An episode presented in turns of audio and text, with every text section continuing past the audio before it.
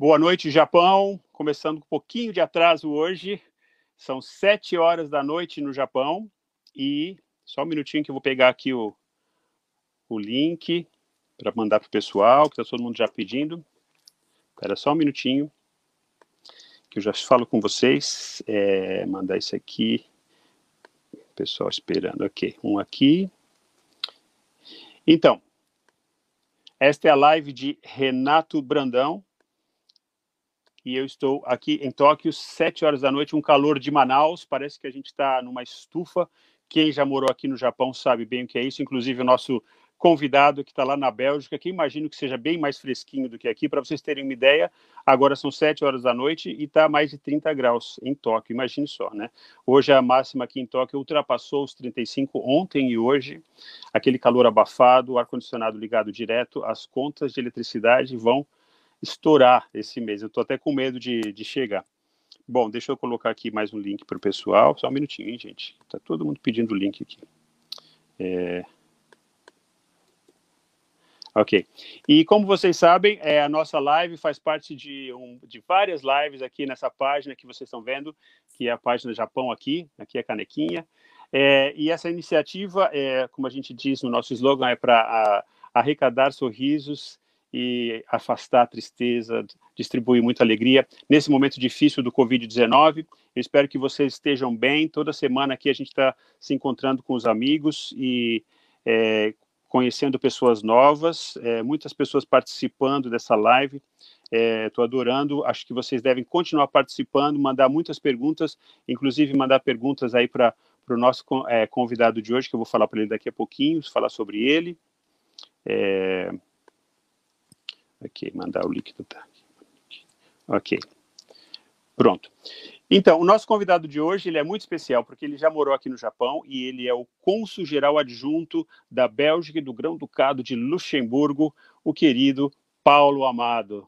Ele é uma pessoa que é, vocês vão adorar conversar com ele porque ele é aquele diplomata acessível, né? Aquele diplomata que não tem assim aquele monte de protocolo, você se sente bem falando com ele, você se sente à vontade e ele vai falar sobre é, várias coisas, inclusive a situação do Covid lá na Bélgica, onde ele está no momento, vai falar um pouco sobre as lembranças dele aqui no Japão, ele teve, deixou muita saudade, é uma pessoa muito querida, eu trabalhei com ele em mais de uma ocasião, pessoal que conheceu uh, sente falta, porque esse tipo de diplomata, né, para nós que trabalhamos na mídia e para os brasileiros que estão aqui, né, sempre ajuda muito, né, esse tipo de, é, de de é, comportamento, né, que deixa a gente à vontade, que não deixa a gente se sentir intimidado, né, é, porque a gente que mora no exterior, né, quem mora no exterior sabe, a gente precisa, né, a gente precisa ir para os consulados, ir para as embaixadas para fazer os trâmites, né, vira e mexe, a gente precisa renovar o passaporte, precisa de informação, né, e essas informações, essa comunicação com os diplomatas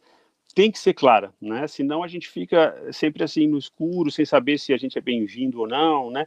E eu já passei por vários é, diplomatas na minha vida na mídia, né? Eu trabalho na mídia já vai fazer 30 anos, né? Trabalhei em Londres, depois trabalhei na, na Austrália, agora estou aqui no Japão já há mais de 20 anos e conheci todo tipo de diplomata, né? Desde o mais assim antipático, aquele que você não consegue chegar perto, até os super simpáticos, como é o caso do, do Paulo Amado, né? O pessoal está entrando, vocês estão vendo os nomes aí. Boa noite a todos vocês. Marina, outra vez voltou muito bem. É...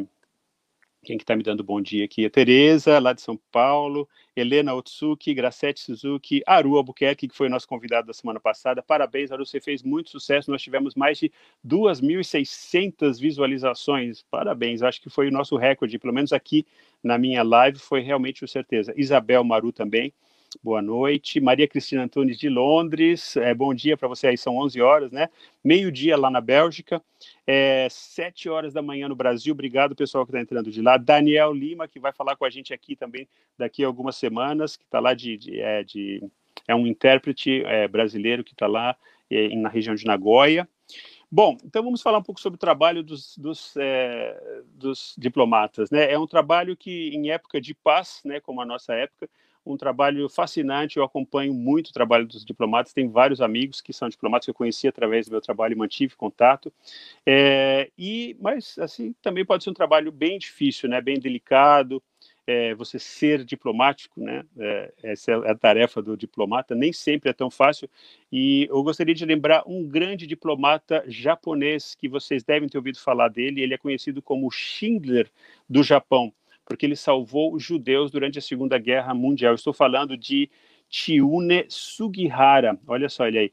Ele é meu grande herói, assim, porque a gente sabe, né, que os japoneses são aqueles que sempre seguem ordens, né? A gente não consegue imaginar um japonês indo contra a autoridade por causa dessa nossa sociedade hierárquica aqui no Japão, vertical mesmo, né? Que é difícil você é, você ir contra os seus superiores, né? E ele durante a Segunda Guerra Mundial fez exatamente isso, né? Ele salvou, é, vou ver aqui os números, mais de 6 mil judeus. Ele, era, ele trabalhava na Lituânia, onde ele era é, vice-cônsul do Império do Japão e contra as ordens, como vocês sabem, na época da Segunda Guerra Mundial, o Japão estava aliado é, com a Alemanha, né? E contra, assim, indo contra as ordens dos seus próprios superiores, ele emitiu vários vistos para os judeus escaparem para o Japão através da, da Transiberiana. Eles pegavam o trem na Europa, vinham até né, Vladivostok e depois atravessavam para o Japão para escapar dos nazistas, e assim ele salvou a vida de mais de 6 mil judeus. Foi punido, claro, né, quando chegou aqui, mas depois de muitos anos ele foi reconhecido e ele só morreu em 2006, é no dia 31 de julho, por isso que eu lembrei também, porque faz pouco tempo que comemorou-se o aniversário dele. Hoje há museus e tudo, é um, é um, grande, é um grande diplomata, como o nosso, o nosso convidado de hoje, né? Mas não é fácil a gente ser, é, a gente ser um, é, diplomático em todos os tempos e eu vou deixar tranquilizar aqui o nosso convidado de hoje. Eu não vou colocar ele numa situação difícil, mas eu estou acompanhando, né, através dos meus amigos que são diplomatas e tudo, a gente está passando por uma erosão né, da reputação do, do Itamaraty, com vários problemas que têm acontecido, como é, ameaça de nepotismo, né, ofensas a diplomatas, essas apostilas aí que nós que somos professores de português dependíamos muito desse material é, é que vem né, das, das das, é, das embaixadas do Brasil no, em todo o mundo, e parece que essas últimas apostilas, que são apostilas para o ensino de português, vieram cheios de, é, de, de, mensagens políticas, né, de mensagens é, partidárias que, infelizmente, não dá para usar né, nesse momento. Então, a gente está numa situação bem difícil, eu sei que, é, principalmente aí na Europa, deve estar tá bem difícil é, lidar com essa, com essa situação, e agora o Brasil, né, com mais de é, 100 mil mortos, né? Inclusive, estou lendo um livro maravilhoso sobre é, sobre a, o tsunami que aconteceu aqui, que se chama Ghosts of the Tsunami, ou seja, os fantasmas do tsunami. Recomendo muito esse livro. É, mas é, durante a leitura fiz uma constatação terrível, né? Vocês lembram quando teve o tsunami aqui no Japão, como foi uma coisa assustadora e como esses números ficaram na cabeça de todo mundo, porque eram, afinal de contas, é, mais de 20 mil pessoas mortas e desaparecidas. E isso aqui no Japão, gente, 20 mil mortos no acidente natural foi uma coisa inusitada, uma coisa que não acontecia. Acho que foi o maior número de vítimas, com certeza foi o maior tsunami da história do Japão, história gravada, pelo menos. Não se sabe se há muitos é, séculos houve uma maior, mas né, desde que se grava, que se é, registra né, os tsunamis, esse foi o maior e 20 mil. Agora pense em uma coisa: 20 mil é um quinto do número de mortos da Covid-19 no Brasil. Então me dei conta disso, quer dizer, cinco vezes mais do que o número de mortos do tsunami, gente, morreram né, nesses meses que a gente está passando por essa crise do Covid no Brasil. Muito triste isso. E é aquela coisa que a gente sempre fala, né, quem sai do Brasil, como a vida, às vezes, no Brasil parece que não tem valor. Né? Uma vida aqui no Japão tem tanto valor, quer dizer, o carinho né, que os japoneses procuravam esses corpos, a importância para eles de encontrar esses corpos para dar uma, um, um, funeral digno né, para as pessoas que, que morreram. Às vezes eles encontravam os corpos meses depois, vocês imaginam, né, no calor do Japão, no verão, eles ainda estavam encontrando os corpos do tsunami. E no Brasil, a gente tem essa situação onde estão tendo que enterrar cinco corpos por vala lá em Manaus, é umas coisas absurdas, assim, que realmente deixam a gente muito triste. Mas não vamos ficar nessa tristeza, porque o nosso objetivo aqui é arrecadar sorrisos, né, e, e passar adiante, dar força para todo mundo aí que está passando por essa situação. Por isso, eu gostaria já de chamar o nosso querido Paulo Amado, que está lá é, em, na Bélgica, e é, ele é o, o cônsul geral adjunto é, da Bélgica e do Grão-Ducado do Luxemburgo. É isso, Paulo? Bom dia. É isso mesmo. Bom dia, boa noite para você aí, né? Para nós aqui. Exatamente, acabou de escurecer aqui. É, tá, é um bom. grande prazer estar com você e rever você aqui. Enorme revê-lo. É, a gente que já tem lembranças de trabalho juntos aí no Japão. É sempre um prazer rever amigos. Eu tenho amigos inesquecíveis, amigos de uma vida inteira que eu fiz no Japão, que eu prezo muito. O pessoal Japão, os brasileiros no Japão e os japoneses, meus amigos, são pessoas muito dignas, que valorizam muito a amizade. Isso você falou aí agora, é, a, a, valorização da vida. É, existe no Japão uma, uma preocupação com a vida que é impressionante. E todo mundo que acaba morando aí muito tempo, mesmo os brasileiros, indiferente se são niqueis ou não, né, se são descendentes ou não, eles acabam, como é o seu caso, né, Renato? É. A gente acaba se aculturando, né? pegando esses bons costumes, é... e eu prezo muito isso. Dos países que eu já servi, eu já trabalhei nos Estados Unidos, eu já trabalhei na Turquia, agora estou trabalhando na Europa, na América do Sul.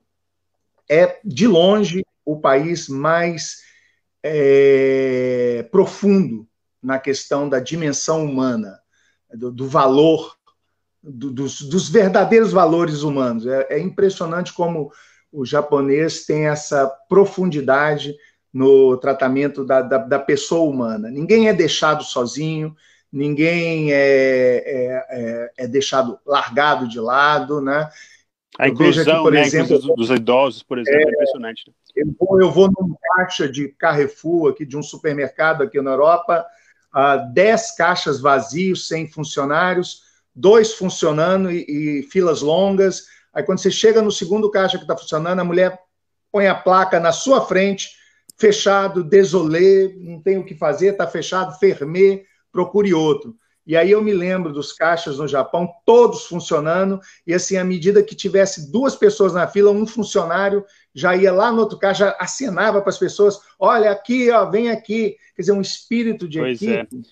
É. É, na equipe e, e, consulado, olha, por exemplo, a gente trabalhava quando não havia consulado em Hamamatsu, a gente tinha que fazer itinerante de, de Nagoya para Hamamatsu, porque não tinha o consulado lá, e a quantidade de brasileiros que, moram em que morava ainda muito mais naquela época, né? época que tinha mais de 300 mil brasileiros no Japão, a gente trabalhava até meia-noite, até uma hora da manhã, ninguém reclamava, ninguém ficava falando, olha, é, tem hora extra, ah, não, uhum. desse jeito não dá.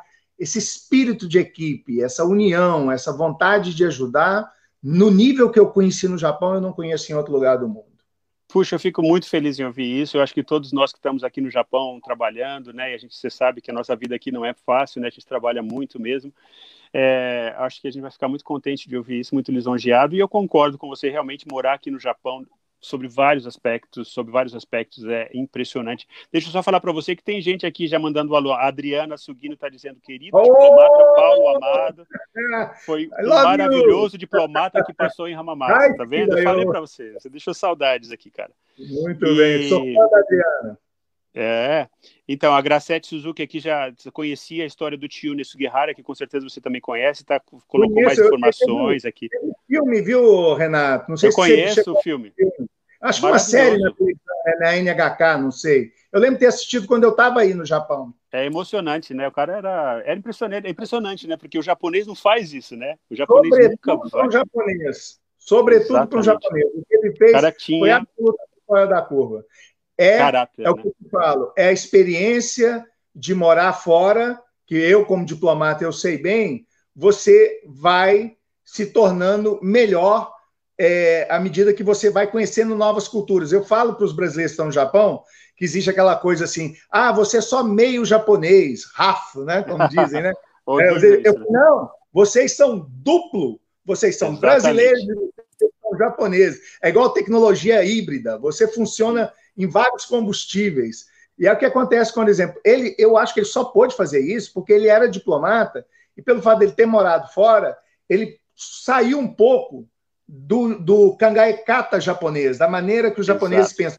E para um japonês fazer isso é e de um diplomata, então, um, um funcionário de governo, de órgão público, é, ele realmente foi um, uma exceção do bem, Né? E você sabe que ele é muito reconhecido em todo o mundo, né? Inclusive ele ganhou um prêmio que se chama Justo entre as Nações do governo de Israel, porque imagine todos os descendentes desses 6 mil judeus que sobreviveram, como eles são gratos. A, e, e, tem aquela cena que você deve ter visto, né, no, no filme que é muito emocionante. Ele saindo, ele foi, ele foi ordenado a, a sair da Lituânia no trem pela janela assinando os passaportes, assinando os vistos dos passaportes. Uma coisa, eu fico arrepiado é. só de lembrar, realmente maravilhoso. É, incrível, mas vamos incrível, falar de você, assim, que coisa você falou já bastante, né, que você adorou o Japão, mas assim, que você tem uma lembrança, uma memória, assim, que ficou na sua Nossa, cabeça uma? da sua vida aqui no Japão.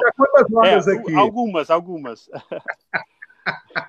é difícil. Eu tenho imensas boas lembranças do Japão. Eu tenho amigos queridos, irmãos, é, que eu tenho, assim, para mim são como irmãos. É, uh, e aí as minhas lembranças de trabalho, de reconhecimento do trabalho, uh, a gente fez coisas que só poderia fazer no Japão. A Adriana Sugino, que está assistindo, ela vai lembrar, é, por exemplo, Brasil, só para dar um exemplo de quanto que o trabalho foi gratificante no Japão.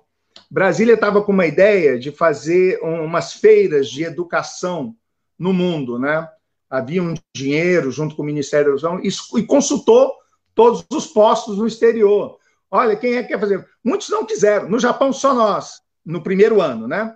Sim. Nagoya, não, acho que não, não, era o caso, Tóquio também, e a gente com o Piras, então, né, animadíssimo, não, vamos lá, vamos lá. E eu sabia da dinâmica da comunidade, eu falei assim, lógico que a gente vai fazer, porque é um, é um projeto muito interessante.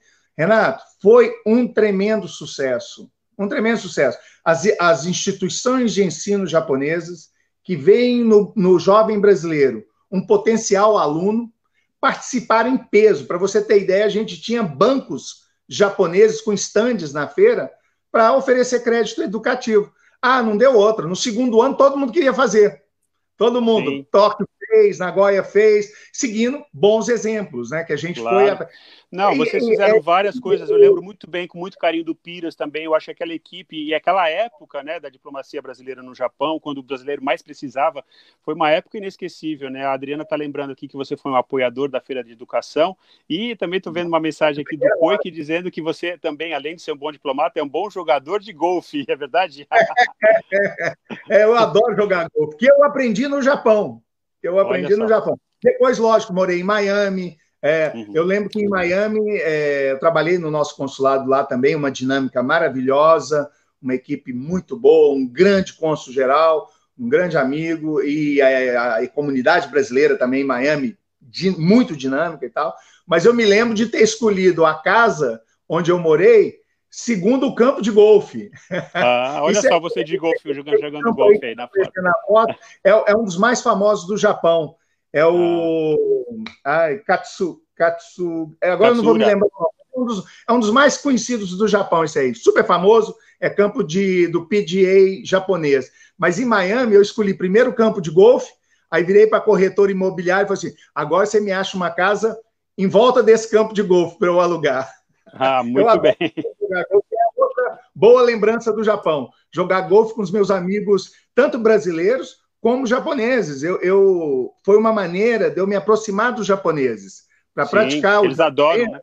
É, porque se eu ficasse só entre os, os, os meus amigos nikkeis, é lógico que eu me sinto mais à vontade para falar em português, ainda mais com o meu japonês capenga, né? Katakotô, né? e aí não dava, né? Mas quando eu estava só entre amigos japoneses, não tinha jeito, porque eles também não falavam inglês. Então eu era muito bom. Eu saía muito para jogar golfe, só entre japoneses, é, pessoas que eu conheci na minha vida social, uh, pessoas que, que, que, não tinham nenhuma relação com a comunidade brasileira. Aí era ótimo, porque eu, é, foi a maneira que eu evoluí no japonês foi através do golfe. Aí, tá vendo? Golfe é importante. Parabéns, maravilhoso. Adorei essa. E é realmente uma, eu acho que é uma coisa que muitos homens de negócio fazem, né? Eles conseguem chegar ao japonês através do golfe. Você teve uma tática que obviamente eu, deu certo, né? E você sempre apoiando, né? Um empresário que não joga golfe não é um bom empresário, porque é, as grandes chances de negócio vão ocorrer durante uma partida de golfe. Eu acho que todos, todo bom empresário japonês tem noção disso. Por isso que o golfe é então, é tão então... Ou, ou, então no izakaya, depois de algumas cervejas também, né? Muito importante. certamente. Mas deixa certamente. vamos falar um pouco da sua vida agora. Você sempre apoiando, né, os cônsul gerais, sempre fazendo um trabalho maravilhoso. E agora você é um cônsul geral, né? Como é que foi essa transição? Ah, não, e como... é, aqui em ah, perdão, aqui em Bruxelas eu tenho um colega que é o cônsul geral. Eu sou cônsul geral adjunto. Ah, eu sou mas é segundo. é geral. Pode ser adjunto, pode é, ser cônsul é, geral. É, é. Bom, mas... Agora, exatamente, esses dias eu estava de cônsul geral, porque estava de tá férias. Tá então, eu, eu, sou o segundo é. do consulado. Olha só. E como é que está sendo é. assim? Como é que está a situação? Porque uma coisa que eu tenho acompanhado aqui bastante, inclusive a gente conversou na nossa prévia, né?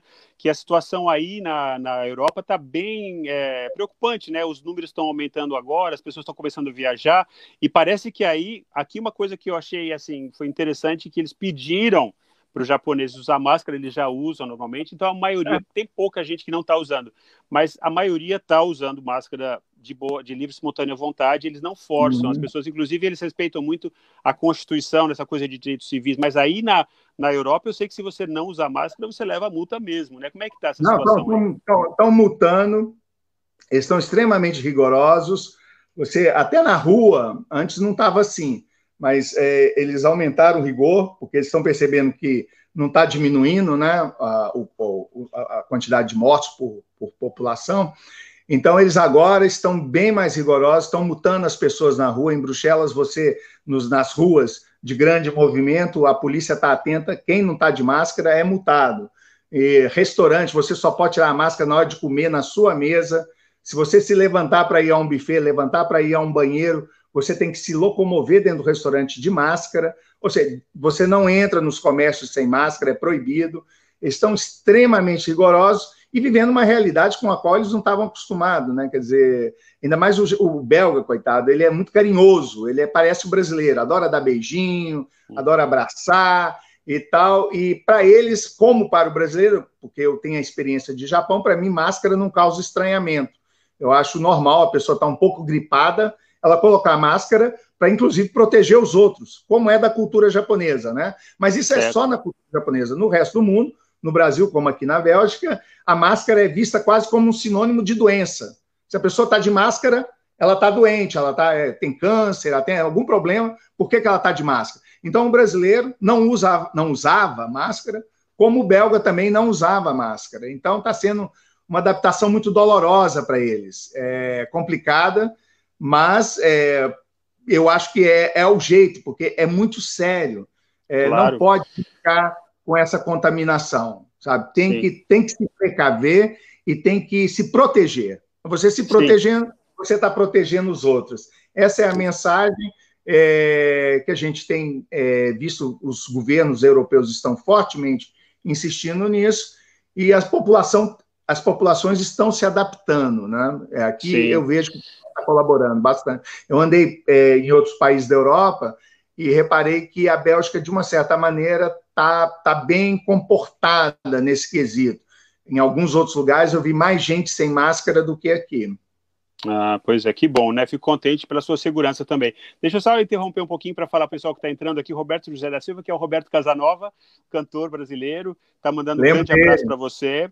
É, então, o pessoal está fazendo perguntas assim. É, eu também queria falar, vou colocar algumas perguntas que o pessoal está colocando, mas eu queria dar as boas-vindas também para o professor é, Rômulo Erhalt, que é um acadêmico que está aqui no Japão há vários anos, está fazendo um trabalho maravilhoso sobre é, escravidão de japoneses pelos portugueses, que era uma coisa que muita gente não sabia que tinha acontecido, e ele agora está na pós-graduação, inclusive está tá indo para a Alemanha, e por, pela presença dele. Boa noite, Rômulo. Eu gostaria de é, fazer uma pergunta é, para o cônsul, que é importante, porque ele está indo para a Europa, né? Então, eu queria saber, assim, para os brasileiros que precisam, porque de férias ninguém está indo. Olha, eu aqui, né, em agosto, no Japão, é uma coisa rara, mas não dá. Nesse momento, a gente tem que ficar aqui, porque realmente passear não está dando. Mas tem muita gente que precisa viajar, né? Precisa viajar Bom, por questões de negócios. Então, como é que está a situação, assim, para o brasileiro entrar na Europa nesse momento com o passaporte brasileiro? É, obrigado pela oportunidade, porque ainda há muitas dúvidas sobre isso e é, é muito simples. Não, não entra. Não entra. Você só entra na Europa agora. É, eu, eu, só tô, eu, eu, só posso falar pelo ponto de vista da Bélgica, tá. porque os países têm políticas um pouco diferentes. né? mas, em geral, e eu, eu, eu, falo sempre pelo ponto de vista da Bélgica, em geral, não se não está entrando na Europa, tirando Portugal, com, com, com, vários critérios uh, de seleção, não é simplesmente turismo, não há turista brasileiro na Europa chegando aqui agora. Quem vem para a Europa é quem tem prova de residência na Europa, por exemplo, se eu fosse ao Brasil, eu poderia voltar, porque eu tenho prova de residência na Europa. Um brasileiro que aqui mora e que tem a carteira de residente aqui, ou aqui, ou na França, ou na Alemanha, eles sim, os residentes podem voltar.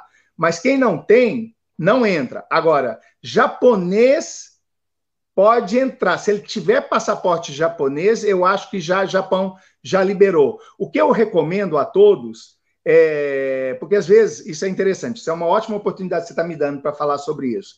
Que as pessoas ligam para o consulado para saber isso. E ora, é uma, é uma política, é uma legislação que não é brasileira. Então, o que o consulado pode fazer e faz com muita boa vontade é repassar links de informação dos governos que determinam essa legislação. Tá entendendo? Então, o que eu recomendo às pessoas é que, por exemplo, vai que o nosso link não está atualizado. Vai que a informação que a gente está passando caducou hoje de manhã. Hoje de manhã, o governo, o parlamento europeu decidiu que liberou para brasileiro. Aí a gente está informando que o brasileiro não pode entrar. Então, o que eu recomendo a quem quer vir para a Europa é entre no site, sobretudo do Ministério das Relações Exteriores do país que você está indo. É muito fácil de encontrar se você digitar em inglês ou na língua do local, por exemplo, aqui, se você digitar Ministério des Affaires étrangères, já vai uhum. cair direto no Belgique, France, ou, ou, põe até em inglês, que essas páginas todas têm Tem páginas uma em inglês. Em é. inglês né? Aí você entra no, no site oficial do governo para onde você está querendo ir. Se você quer ir para a Alemanha, dá uma olhada no Ministério das Relações Exteriores da Alemanha, encontra o site na internet, que lá na primeira página vai estar escrito quem pode, quem não pode, qual a situação, se tem que fazer quarentena, se tem que fazer teste obrigatório antes de vir. Há vários requisitos, há vários pré-requisitos para vir. Então, e, a, e os órgãos responsáveis por essas informações são as páginas oficiais desses governos. Então, eu recomendo que, apesar de eu ter falado que brasileiro agora não está podendo entrar, porque até onde eu sei é a informação correta, eu recomendo que todos que queiram vir consultem as páginas oficiais dos governos para onde eles querem ir. Tá bom? Então, duas perguntas que chegaram aqui. Muito obrigado, bem esclarecedor. É, duas perguntas que chegaram. Uma que é assim: se o passaporte, é, se o passaporte brasileiro não entra, mesmo que ele seja residente do Japão, isso não faz nenhuma diferença. A primeira pergunta. E a segunda pergunta é se entrando num país da Europa, se ele pode depois viajar entre os países, por exemplo, de carro ou tá de podendo. trem. Turismo não está podendo. Ele não vai entrar. Certo. Mas é, por exemplo, e é trabalho? Se a pessoa está indo, por exemplo, com é, um visto de trabalho? Ou um visto... visto, sim. É isso. Ah, igual para o Brasil. Certo. No Brasil, até bem pouco tempo, o europeu não entrava. A não sim. ser que tivesse um visto de trabalho, certo. que aí precisava avisar. Havia aeroportos pelos quais ele não podia entrar no Brasil, porque talvez, eu não sei qual é qual o motivo dessa discriminação de aeroportos na portaria, muito provavelmente porque alguns aeroportos ou não têm voos internacionais ou é, não tinha estrutura para fazer o teste. Então, quer dizer, a entrada específica de pessoas com vistos diferenciados, que não visto de turista, era determinada muito detalhadamente. Então, Entendi. a mesma coisa para ele, ele ali, quando ele consultar o Ministério das Relações Exteriores da Alemanha, para saber se ele pode entrar na Alemanha, vai estar tá lá falando, portadores de visto tal de trabalho, é, tem, mas tem que fazer o, o teste, tem, mas tem que é, submeter ao, sei lá, o Ministério Quarentena, da Saúde. É, é cada país tem uma legislação específica sobre isso. Então, assim, certo. assim, se a pessoa tem um visto que não seja de turista, é certo. melhor que ela consulte para ver, e provavelmente ela vai poder entrar, porque senão nem, ela nem teria recebido aquele visto. Né? E se ela estiver só fazendo escala? Porque eu sempre ia pelo Brasil com a Lufthansa por Frankfurt. Isso está podendo se você, se você, não sair do aeroporto, normalmente há possibilidade. Não pode é aquela stopover, né? É, você vai, pode, para, passeia um pouco, conhece a cidade, para depois seguir viagem. Dentro do aeroporto, é sempre muita, é, é, é mais flexível, porque você está num ambiente restrito, controlado. Entendi. Ótimas informações. Pessoal, por favor, continue escrevendo aí, mandando suas perguntas. Tem uma bem interessante aqui que é sobre a imagem do brasileiro. Tenho certeza que você, como uma pessoa super simpática e um diplomata, eu acho que todo mundo continua gostando de você do jeito que nós gostávamos. Mas Daniel Lima escreveu aqui, olha, tá na tela a pergunta dele. Gostaria de perguntar, quando cheguei ao Japão em 2001, ouvi os japoneses reações do tipo, é, tanta coisa boa acontecendo no Brasil, o que você está fazendo aqui? Hoje é o contrário nossa, o que aconteceu com o Brasil? Que sorte que você está aqui. Essa mudança da imagem do Brasil, do brasileiro, no imaginário do estrangeiro, também observada aí na Europa. Super interessante essa pergunta, Daniel. Obrigado. É, Daniel, é deixa eu falar para você, ele é, ele é, um tradutor e um intérprete do vôlei, dos do esportes. Ele é muito competente, está no Japão há muitos anos.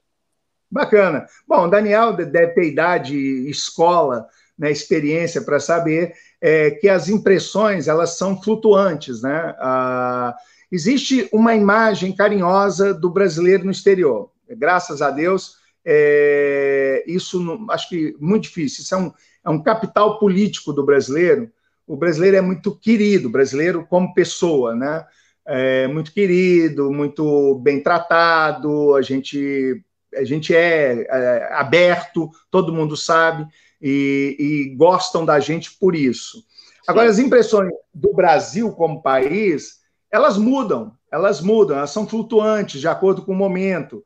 É exatamente isso. Durante uma época, a coisa estava muito ruim no Japão. Se a gente for, está falando de flutuação, a gente tem que falar de história, né? Que é, as flutuações ocorrem na história. Quer dizer, por que, que a gente tem essa imensa comunidade Nikkei no Brasil? Porque em algum momento, na história do Japão, era interessante sair de lá, porque a situação econômica lá não estava tão boa o Brasil precisando de mão de obra, uh, contratou muito japonês, graças a Deus, grande sacada. Com isso, a gente tem essa maravilhosa comunidade no Brasil, talvez uma das maiores, se não a maior comunidade japonesa no exterior, de comunidade Nippo, né, de Nikkei, né, de ascendência japonesa no exterior.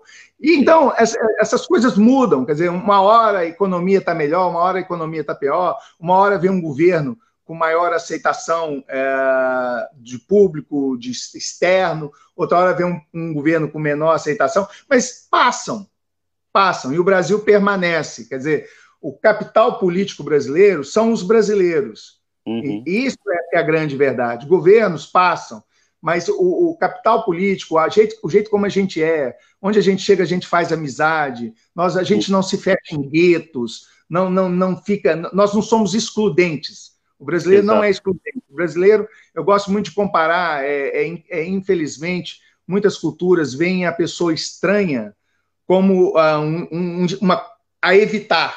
He's a stranger. Né? Uhum. Não, não se aproxime. Fala, as mães falam para as crianças, né? Oh, não, cuidado, é um, é um, é um estranho, não, não chega perto, não fala com gente estranha, né? E o brasileiro, na alma do brasileiro, ele vê uma pessoa que ele não conhece, ele, ele, ele pensa assim: está ali um potencial amigo, uma pessoa é para fazer amizade. Esse, esse capital político, Daniel, é, Renato, não muda, não muda, é, é, da nossa essência. Não há governo que vai mudar isso. Os governos isso são... há bastante tempo já, né, Paulo? A gente é... decisão da população, é, tem que respeitar, é, mas não influencia na cultura profunda brasileira, sabe assim? E, é, e é isso que a gente tem que como brasileiros no exterior, bem representar o nosso país, sabe? Garantir é esse capital político que a gente tem. É isso aí. Isso é de bastante tempo, já tem uma história muito bonita que quem me contou foi uma amiga inglesa, que é uma residente aqui do Japão de longa data, Miranda, querida amiga, e ela conta que depois da Segunda Guerra Mundial, é, por causa dos é, é, soldados americanos que estavam estacionados aqui no Japão, inevitavelmente muitos soldados americanos que eram negros é, tiveram eh, deixaram japonesas grávidas, então nasciam as crianças mestiças, né? E isso, imagina, no Japão depois da guerra, hoje ainda é um tabu, imagina naquela época, né? E, e você sabe que teve uma, uma, assim, se eu não me engano, uma senhora inglesa que organizou, porque essas crianças eram abandonadas, elas eram deixadas em orfanatos e os orfanatos não conseguiam dar conta dessas crianças. E essa inglesa organizou uma transferência de crianças para adoção para o Brasil Isso no pós-guerra, imagine, né? Nos anos oh, 50, começo dos anos 50. E minha amiga, não. toda vez que ela conta essa história, ela chora, ela acha tão lindo, porque o Brasil já era visto nessa época como um país onde nós não teríamos esse problema racial de não, de não se bem que se bem que né, a gente sabe que existe racismo no Brasil não estou é, passando pano lógico. Sempre, nenhum país é, nenhum país é o paraíso Exatamente, mas em, em comparação, né, a gente vê que aqui as, as, as, próprias mães não tinham coragem de ficar com essas crianças, né, doavam e essas crianças eram enviadas, teve um grande número, não sei quantas, que foram enviadas para o Brasil. Eu acho que essa, essa nossa, como você disse, a nossa cultura, os artistas brasileiros, né, como que ah. a gente, minha mãe sempre falava isso, minha mãe faleceu no ano passado, mas ela sempre falava isso até o fim, que, que o salvo Brasil são os artistas, e eu concordo com ela, né, a gente como a gente pode, né? Uma eles Fernanda Montenegro. Mas eles, eles são porta-vozes dessa boa cultura que eu mencionei. São né? embaixadores também, né? São os maiores embaixadores. Exato. É. Os escritores, né? Uma vez eu encontrei com Caetano Veloso, ele, ah, o diplomata brasileiro que representa o Brasil. Eu virei para Caetano, você é que representa o Brasil. é isso Quem mesmo. Sou eu? É. Então é isso. Olha, eu queria terminar a nossa. É, a gente está ficando já com pouco tempo, ainda dá para conversar um pouquinho, mas eu queria que você, nesse momento, né, como você sabe, a gente está passando por um momento bastante difícil. Você sabe que tem muita gente, não só aqui no Japão, mas também no Brasil, também nos Estados Unidos. Eu tenho muitos amigos brasileiros que estão nos Estados Unidos com a situação bem precária, né, porque tem muito desemprego nesse momento. Então, assim, é, você já deu várias mensagens super positivas, super otimistas, né, você com a sua alegria de sempre, mas assim, qual que é uma mensagem especial para o pessoal que está assistindo a gente para enfrentar não só no Japão, mas principalmente no Japão, que é onde eu estou, mas também no Brasil, também em outros países, esse momento é tão incerto, né, que a gente está com tanta insegurança, com medo dessa grande crise econômica que vem por aí, não é? é com medo da, do contágio também. O que, que você, como você sobrevive nesse momento de dificuldade? O que, que você diria para nós brasileiros que estamos enfrentando isso agora? Olha, eu queria dar uma mensagem de carinho para os brasileiros, porque essa, essa crise atual ela vai muito contra a, a alma do brasileiro, né? Que eu, eu falei antes em relação ao belga, mais ainda em relação ao brasileiro. O brasileiro adora abraçar, adora estar junto, adora fazer festa. Um brasileiro sem festa é um brasileiro triste, né? Então, hoje, com esse distanciamento social, a, dificuldade de aproximar dos, dos, entes queridos, de estar próximo de, de, de, amigos e fazer festa, isso dói muito na alma do brasileiro, sabe? Assim, é, é muito mais difícil para nós do que para qualquer outra nacionalidade. Mas tem que ter paciência, tem que ter resistência para segurar as pontas e esperar passar, porque não pode, a gente não pode contaminar ninguém, a gente não pode ser contaminado. É, temos todos nós temos famílias para cuidar e tudo, então a gente tem que se cuidar. É, é terrível. Então, assim, é evitar os deslocamentos, não, não há possibilidade da pessoa ser irresponsável em relação à saúde é, dos seus próximos, né? E de todo mundo. Então, o que eu peço é um pouco de paciência para as pessoas, um pouco de resistência e que eu tenho esperança que vai mudar, porque eu acho que o mundo fica melhor na medida que o mundo se aproxima do jeito brasileiro de ser. Eu, eu sou diplomata, eu represento a, a, o governo brasileiro é, no todo, né? Como sempre não o governo atual, mas eu represento o, a, o Estado brasileiro. Né? E como representante do Estado brasileiro, eu, eu, eu acho que é, o, o Brasil é um dos grandes exemplos para a humanidade de como viver em comunidade. A gente é isso. E se as pessoas puderem ser como o Brasil é, no, no, aspecto humano, no aspecto miscigenatório, no aspecto de incluir culturas, fazer de tudo como seu e trazer todos. Né? Isso é a grande herança do Brasil para o mundo, que agora, com esses impedimentos de circulação, de distanciamento social, vai muito, vai muito, vai de frente, bate de frente com que tudo que a gente gosta, que é estar próximo. Né? Então é esperar que vai passar, se Deus quiser, vai passar, para a gente poder, então. E é outra, é bacana, eu, eu acho que o mundo está mais sentindo falta de abraço do que eles sentiam antes. Então, quer dizer assim, o, o mundo está vendo o tanto que é importante as, fe, as fe, o tanto que são importantes as festas, as congregações, aquilo tudo que o brasileiro ama. Né? Então, eu acho que a gente poderia é, é, dar esse exemplo assim que possível, mas o momento agora é de, é de ficar quieto em casa, fazendo lives, encontrando com os amigos pelas mídias digitais e tudo, e, e fazendo a nossa parte para que essa pandemia possa passar o quanto antes, a gente poder encontrar os queridos amigos, como os que eu tenho aí no Japão, que eu, eu, eu estava com passagem marcada para o Japão. E, e, fui obrigado a cancelar. Eu ia num feriado grande aqui de duas semanas, já estava tudo comprado. Passagem, meus amigos no Japão todos estavam sabendo, já tinha até partida de golfe marcada, agendada, e eu tive que cancelar, infelizmente. Então eu estou doido para ir aí, estou doido para exercer a minha brasilidade com os meus amigos japoneses, que eles amam, hein? Eles gostam muito, eles acham isso um barato, essa, por isso que eu tenho amigos profundos no Japão, e eu não estou falando só de brasileiros, eu tenho amigos japoneses que são irmãos para mim, são verdadeiros irmãos. Eles me amam como eu os amo muito, de coração. E eu sinto muito não poder estar com eles. Puxa, que palavras maravilhosas, muito obrigado. Isso reforça também muito o trabalho que o Milton, né, seu amigo, está fazendo. o Milton Muranaga, que inclusive está, né, é um, dos, é um das, das pessoas, ele não gosta que a gente fala, mas ele é uma das cabeças principais por trás dessa ideia das lives, que está dando super certo. E eu acho muito importante também que você falou que tudo passa, né? Eu acho que a, além desse problema da Covid, a gente teve, teve esse problema político de divisão, que não é só no Brasil, que é mundial, né?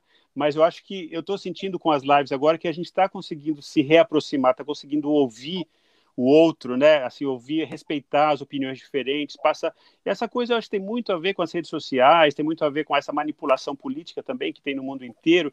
A gente não tem que dar importância para isso. Eu, eu, acredito que, como você disse, né, tudo passa e a gente tem que ter esse otimismo de trabalhar junto, de ouvir as pessoas e de saber que por, por baixo de todas essas, essas camadas superficiais existe essa essência de, quem nós somos, né? da nossa língua, né? da, nossa, da nossa cultura e da, no, da nossa expressão, né? que realmente é tão única. Eu também vivi em quatro países, né? antes vivi na Austrália, vivi na Inglaterra e, e, no Brasil, claro, e eu sinto isso também. Eu sinto que existe uma coisa que, que nos une, que está que, que transcende esse momento político, transcende esse momento de crise e vai transcender todas as crises que vierem por aí, eu tenho certeza. E graças à ajuda de pessoas como você, Paulo. Estou super emocionado de falar com você e de ver essa, essa, essa honestidade, né, essa sinceridade que você tem nas suas palavras, que, como eu disse no começo, antes de você entrar, nem sempre a gente encontra é, nos diplomatas. Eu acho que é, ter um diplomata próximo da gente, como você, que a gente pode chamar de amigo, que a gente pode sentir que eu posso chamar de você, né, que eu não preciso me preocupar com os protocolos, tudo, isso faz uma diferença enorme. Então, eu estou muito contente com a sua participação e eu acho que todo mundo que está assistindo deve estar tá sentindo a mesma coisa aqui. É, olha, a Adriana está falando que estão, estão esperando você em Hamamatsu. Iraci disse gratidão, Deus abençoe todas as nações e povos do universo. É, que mais aqui? Muitas mensagens lindas. É, é, a Leila Del Porto, que é uma amiga minha da época do, ginásio, do colégio, que a gente está se reencontrando também, uma maravilha. Ela falou que minha mãe tinha razão, que realmente os artistas brasileiros salvam o nosso país, não é? É, e que quem mais aqui? Tinha uma outra mensagem linda aqui que a principal ah, Fernando Quinostá, você deve ter conhecido também trabalhava com a gente lá na EPC disse que a principal característica do brasileiro é a solidariedade e a empatia. Eu adorei ele ter colocado essa palavra porque a gente não deve perder isso principalmente nesse momento né? É, muito se fala sobre a perda da empatia sobre os milênios né? Os millennials né? Os jovens né, serem terem menos empatia. Não sei, eu não acredito nisso. Eu acho que ela está só adormecida nesse momento, porque está todo mundo com medo, eu acho. Né? A gente está com medo desse momento e tá, a gente está querendo proteger nós e os nossos. Mas a gente que eu sempre acreditei que quanto mais a gente pensa no próximo, melhor a gente se sai. Sempre acreditei nisso. Não é demagogia, né? E eu acredito que o Brasil tem essas qualidades, assim, apesar de tanta gente estar cínica né, em relação ao Brasil nesse momento, estar tão negativa, falar que perderam as esperanças. Detesto ouvir isso perdi as esperanças com o nosso país. Eu não perdi a esperança com o nosso país. Eu conheço pessoas honestas, brasileiros honestos, conheço políticos honestos, né? Não é uma coisa que não existe, como muita gente gosta de falar. Mas a gente tem essas dificuldades, né? A democracia é complicada, mas a gente tem que saber viver uns com os outros e saber, é nesses momentos né, de crise, nesses momentos de dificuldade, é que a gente põe isso à prova. Então, muito obrigado pela sua participação, Paulo. Eu que agradeço, Renato. Eu que agradeço. Foi um prazer enorme. Eu me senti um pouquinho mais perto do Japão agora. Vendo os comentários de amigos aí, viu? O Kendi escreveu, o Mondo, um uhum. monte de gente que eu conheço estava escrevendo aí. Eu é que não sei aqui ao mesmo tempo falar e escrever, uhum. senão já ia mandar mensagem para todo mundo, mas já fica ao vivo meu querido abraço, meu grande abraço para todos os meus queridos amigos aí que estão participando da live. e você sabe que aqui é sua casa também. Quando você puder, quando a gente estiver viajando de novo, vamos nos encontrar em pessoa. Mas enquanto isso, estamos, estamos à sua disposição, viu, para o que for preciso. E obrigado por tudo. E boa sorte aí, né? Eu sei que também a situação não acabou, né? A crise não acabou aí na, na Europa. Pelo contrário, vocês têm um grande não, trabalho. Não, está gravíssimo. Para ter uma ideia, a gente está tá até com um caso de Covid no próprio consulado. Nossa. Puxa, então, se assim, cuide, viu? Não, é. não é brincadeira. Não é brincadeira. As pessoas não podem é, agir levianamente com, com, com, essa, com essa doença, sabe? Com essa contaminação, com essa pandemia. Então, assim, protejam-se. Protejam-se e para a gente poder voltar a se abraçar. Tá bom, querido. Muito obrigado, viu? E uma, um bom dia para você, um bom fim de semana. E ainda nesta né, tá na hora do almoço, deve estar com fome já, né? Hora do almoço aí na Bélgica. você... mas, hoje, mas, hoje, é sábado. Ah, delícia. Então, que você coma as famosas uh, mule que tem aí, né? Que são ah, é deliciosas, é verdade, com, as, é com, as, batatas Aqui. fritas. E as cervejas, né? Ah, cervejas, cervejas. belgas são um primor. Aliás, a, a, cerveja, a cerveja mais saborosa e, e, provavelmente uma das mais caras do mundo, exatamente por ser considerada a melhor. Ela é belga. Eu conheci no Japão através do, do primo do, do Milton, do Arthur Muranaga. Que Qual me, que é? me Qual que é? Dá, ensina aí pra gente. A, a Westvetleren. É um primor de cerveja trapista. É uma coisa de você beber rezando mesmo, sabe? Assim, é feita por monges, trapistas, que te falam que você está comprando, mas você não pode revender, senão é pecado. Você vai para o inferno. né? Então, é uma maravilha. As cervejas são excepcionais. E o chocolate, nem falar, Sim. né? Ou seja, não é, é um lugar para pessoa... você emagrecer. Eu estou recebendo mensagens aqui também pelo WhatsApp de uma, uma, amiga minha acabou de falar que o sonho dela é ir para a Bélgica. Espero que passe logo esse para ela poder ir. É. E quando é, só eu tiver tem que tomar cuidado, porque não é um país que a gente emagreça. E você sabe que eu estudei holandês, né? Tanta cerveja é complicado. Eu estudei holandês. E kan een, een, beetje, een beetje Nederlands spreken. É, é, é, mas é difícil, sim. né? É toda, difícil. Toda a, parte, toda a parte flamã aqui, eles preferem falar em holandês mesmo, em neerlandês, né, que eles falam. É, é, uma briga constante aqui. Eles são a parte mais rica do país, de uma certa maneira, né? A potência industrial do país está no norte, a, o, o, o, sul, que é francês, é mais agrícola, né? É, e, e, tem a expressão Valônia, né? Valônia. cultural muito rica. Então é uma briga constante entre eles. Se você encontra um, um flamand, ele vai ter um pouco de resistência de falar em francês com você. Então, se você não fala holandês, é melhor falar logo inglês com ele, para não criar antipatias.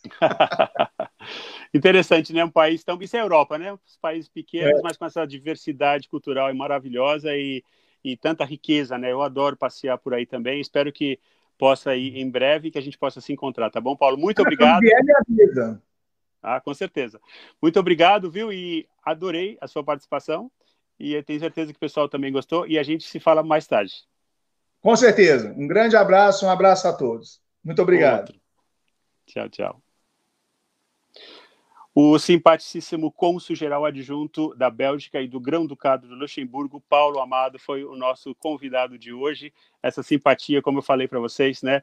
Quem conheceu tem saudades. É, ele era assim sempre, sempre que eu encontrava ele aqui no Japão, as pessoas que trabalharam com ele é, sempre conversavam, falavam é, sobre todos os assuntos, uma pessoa super aberta e que trabalhou muito, isso que é importante, né? Não é aquele, aquele diplomata. Quando eu cheguei aqui no Japão, né, a gente tinha uma imagem assim de que se você fosse para a embaixada, até a gente brincava lá no EPC, se for para a embaixada tem que antes das 11 porque é a hora que eles chegam, e não pode passar muito depois do almoço, porque eles depois eles saem para almoçar e não voltam. Não era assim, não era assim. Inclusive, isso mudou muito, né, durante esse, essas duas primeiras décadas do, do século XXI, que foi justamente a época que o Paulo estava aqui, e eu senti essa diferença de como os, é, os diplomatas eram dedicados e realmente tinham um interesse genuíno, né, pelos nossos problemas. Você podia conversar, perguntar sempre assim essa generosidade que vocês viram aí é, e por isso que ele é muito querido até hoje. Tenho certeza que agora está fazendo muitos amigos lá na Bélgica e no Luxemburgo, não só com os brasileiros, mas com as pessoas de lá também. Bom, gente, a gente ainda tem uns 10 minutos aqui, vamos falar sobre outros assuntos aqui na nossa, na nossa é, live, né? É, uma coisa super interessante assim que está que tá acontecendo é, essa semana não muito agradável, né? Mas foi aquela. A gente falou sobre o racismo na semana passada, e aí teve essa história né, da juíza passar uma sentença no Brasil usando termos racistas por escrito, né, né durante a sua própria é, sentença, né. É, felizmente parece que isso está sendo visto, assim, né, não vai ser impune, né, esse tipo de coisa.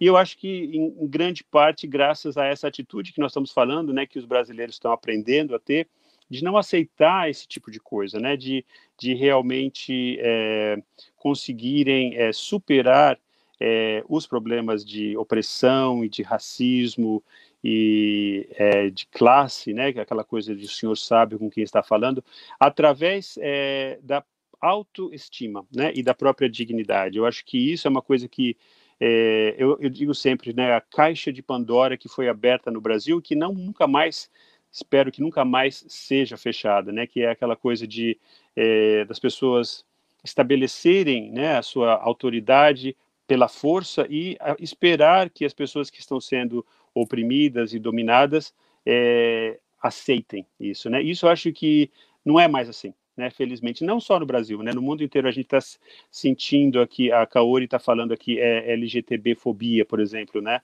É, quantos, quantas décadas, né, que a gente tinha essa violência, né, contra as pessoas que eram LGBT e isso passava despercebido, não entrava em nenhuma é, em nenhuma estatística. E aí, quando isso começou a vir à tona, as pessoas falaram que, que isso está errado, que eles reagiram, né? Mas era a primeira vez, né, que, que as pessoas que estavam numa situação é, hierárquica mais baixa começaram a falar: peraí, gente, né? Isso não pode ser assim, isso não está certo, né? Vamos, vamos, é, vamos usar o humanismo, né? Um pouco do humanismo para dizer que todos nós somos irmãos, todos nós somos homens e mulheres com os mesmos direitos, né?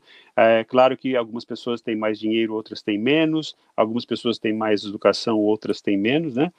Mas isso é, não não significa que você tenha o direito de se sentir superior a ninguém, né? Uma coisa que também eu sempre falo que eu gosto aqui do Japão é que você não vê, acho que talvez por não ter tido essa coisa do, da escravidão, né, aqui no, no, Japão, como houve no Brasil, é, você não vê, por exemplo, essa atitude de desprezo, por exemplo, para uma faxineira. Né? Na escola onde eu trabalho, por exemplo, eu vejo o carinho com que os professores conversam com as faxineiras. Quer dizer, existe uma igualdade. A faxineira no Brasil, muitas vezes, ela é quase é, invisível, né, como se ela não estivesse. Inclusive, tem vários estudos feitos sobre isso, não só no Brasil, né, no Ocidente, de uma forma geral, nos Estados Unidos, principalmente, né. E teve uma outra história que do Romero Brito nessa semana também que tem a ver com isso também. A gente adora saber que tem artistas brasileiros se dando bem fora do nosso país, né? O Roberto, o, Romero Brito é um artista que foi para Miami e teve um grande sucesso lá, mas infelizmente pessoas que, inclusive amigos brasileiros que moram em Miami, de, contam essas histórias que ele tem uma péssima reputação por tratar mal garçons, pessoas subalternas, etc. E é uma pessoa né, que também teve umas suas origens é, lá no Brasil, no Recife, não é uma pessoa assim que, que vem de uma alta sociedade, mas que adotou essa atitude tacanha, né? E essa semana você deve ter visto, acho que foi ontem, que uma, uma não sei se dona ou gerente de um restaurante onde ele maltratou né, os, é, os garçons, é, foi numa exposição dele, comprou uma peça de arte caríssima, se não me engano, 26 mil dólares, e espatifou né, essa obra de arte na frente dele e isso viralizou imediatamente né, na internet, né? E eu achei isso assim mais um sinal, né, desse dessa não aceitação. É, vamos esquecer né, essa coisa antiga, é, essa essa hierarquia paternalista branca é, que já foi, gente. Isso aí é tão século passado, né? Não dá mais para conviver com esse tipo de coisa. A gente tem que sorrir, usar o senso de humor para não aceitar esse tipo de coisa de jeito, de jeito nenhum. É, deixa eu só é, falar algumas pessoas que estão fazendo umas perguntas aqui. Aline Antunes, excelente entrevista, muito obrigada. Eu que agradeço pela presença. E a Leila Del Porto, é, vindo de uma juíza, mostra o quanto ainda precisamos combater o racismo. Exatamente, né? Lamentável o que o Homero fez. Maria Cristina Antunes, lá de, de Londres, concordo. Iracema Prestes Brandão, querida amiga lá do Rio de Janeiro, entrou agora. Apesar do sobrenome, nós não somos parentes, mas eu sou um irmão dela, adoro essa mulher. Tem uma história de vida fascinante também. É, Daniel Lima está falando aqui uma pergunta. Renato, dos países que você morou, qual você achou ser o mais aberto à diversidade? Interessante essa pergunta, Daniel. Eu acho que é, a Inglaterra, para mim, foi o país assim. E Londres, vamos, deixa eu corrigir, não a Inglaterra, Londres era o lugar onde eu sentia que a diversidade era mais é, aceita. Isso também já faz 30 anos, não sei.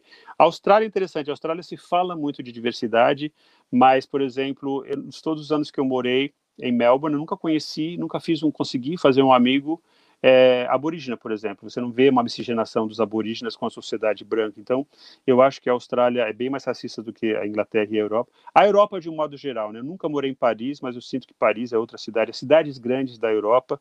Nova York, dizem também, né? mas nunca morei lá. É, e, e Érica Ishikawa diz muito calor humano, realmente foi muito bom, valeu Renato, ela está falando ainda né, do, é, do, do, nosso querido cônsul, mas eu concordo, realmente foi muito bom. É, que, mas eu quero ver se eu não esqueci ninguém. Se eu esqueci alguém ou se eu perdi a sua mensagem, por favor, não fiquem tristes. Eu depois entro e leio tudo e eu tento dar atenção necessária, atenção devida a todos vocês. Eu fico muito feliz com a participação de vocês, né? É, é, aqui está falando, meu filho tem um quadro do Homero, mas ele se decepcionou com a Graça de Souza. Pois é, eu até gosto de algumas coisas que ele faz, né? Mas uma coisa assim meio plástica, né? Meio, não sei se, se ele é tão assim grande como um artista, mas como pessoa realmente né, ele decepcionou muito e, pois é, infelizmente foi uma coisa que aconteceu, né?